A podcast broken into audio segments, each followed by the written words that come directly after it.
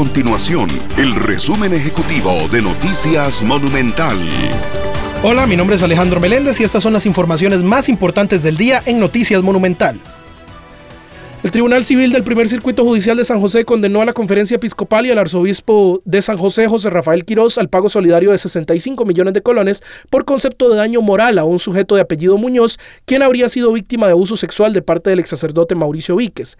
El abogado del ofendido, Rodolfo Alvarado, confirmó la información y recordó que aún quedan dos juicios más contra la Iglesia Católica por hechos atribuidos al ex cura Víquez. Un nuevo proyecto de ley permitiría penalizar la violencia contra las mujeres fuera de las relaciones sentimentales. Se trata de una reforma a la ley de penalización de la violencia contra las mujeres para ampliar la cobertura más allá de las relaciones sexoafectivas.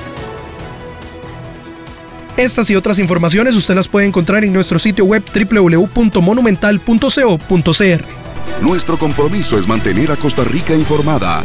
Esto fue el resumen ejecutivo de Noticias Monumental.